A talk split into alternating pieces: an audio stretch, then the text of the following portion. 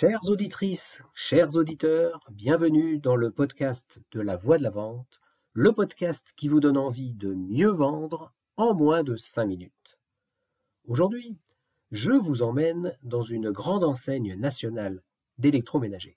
Ma femme et moi avons décidé de remplacer notre four qui vient de tomber en panne et notre lave-vaisselle qui montre des signes de fatigue depuis quelques mois. Nous voilà donc partis en direction du magasin de notre ville portant l'enseigne d'une grande marque française d'électroménager.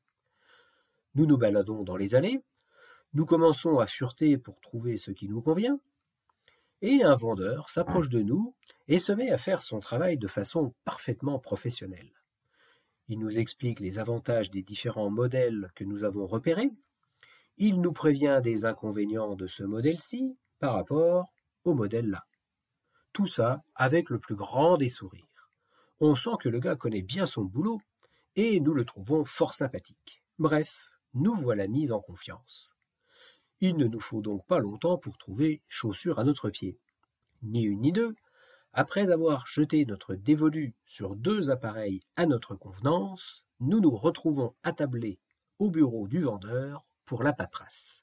Et là, comme d'habitude, il nous sort le laïus sur la carte de fidélité. Celles et ceux qui connaissent mes premières histoires de la voie de la vente savent toute l'aversion que je porte pour ces fichues cartes.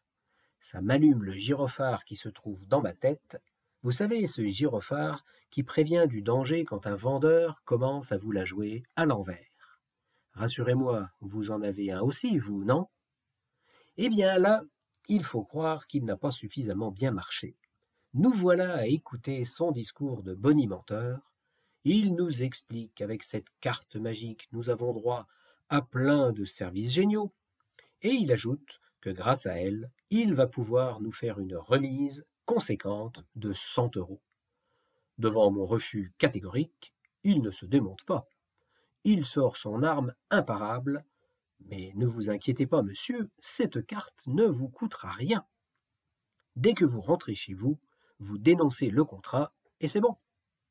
Ce que j'ai bien entendu fait dès mon retour chez moi. Sauf que, quelque temps plus tard, je me rends compte que notre compte est débité chaque mois de 9,99 euros par la dite enseigne.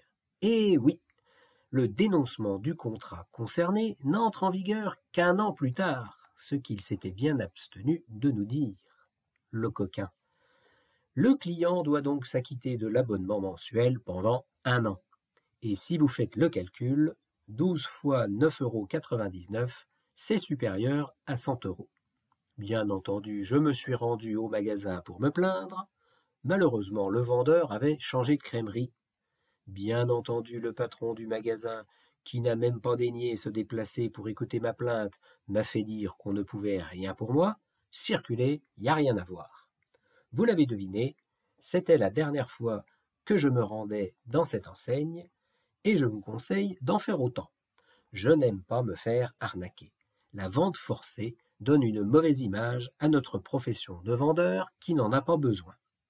J'imagine que les stratèges en finance de ces grands groupes armés de leurs tableaux Excel, ont réussi à se persuader du contraire, surtout vu tout l'argent que ce genre de manip doit leur faire gagner. Mais, vu de ma petite lorgnette, je trouve ça gagne petit. Je ne vous conseille pas de vous embringuer dans cette voie, elle est malhonnête. Et maintenant, voici votre petit exercice du jour. Armez-vous d'un papier et d'un crayon. Écrivez les trois caractéristiques d'un vrai service client selon vous. Vous savez, celui qui donne envie au client de revenir vous voir, celui qui lui continue à entretenir la relation de confiance que vous avez réussi à bâtir avec lui. Parce que il n'y a que ça qui compte. Voilà, voilà. Sur ce, je vous dis à jeudi prochain. À bon entendeur. Salut!